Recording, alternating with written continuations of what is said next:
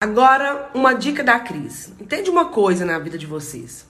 As coisas só vão mudar quando você entender que para chegar coisas novas, coisas antigas têm que ficar para trás.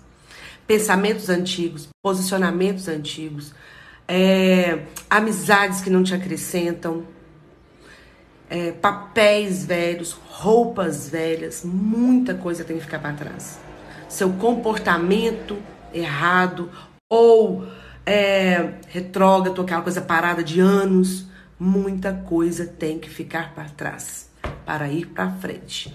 É necessário fazer uma peneira para seguir em frente. Senão não vai não. Senão não vai. E eu aprendi isso na marra.